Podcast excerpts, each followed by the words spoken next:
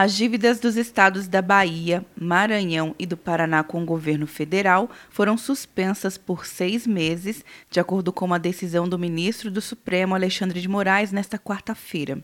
Apesar da decisão do ministro, as dívidas de todos os estados com a União estão suspensas desde segunda-feira, quando o presidente Bolsonaro anunciou a suspensão do pagamento das parcelas e um auxílio financeiro para compensar a queda na arrecadação, detalhadas pelo secretário especial da Fazenda, Valderi Rodrigues. Essa suspensão de dívidas soma um total de 12,6 bilhões de reais.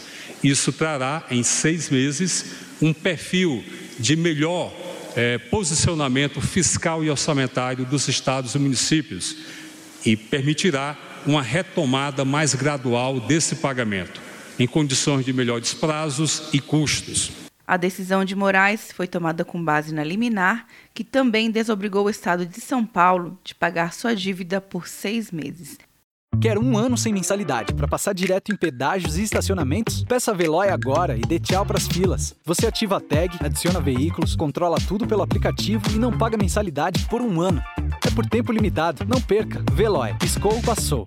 De Brasília, Luciana Castro.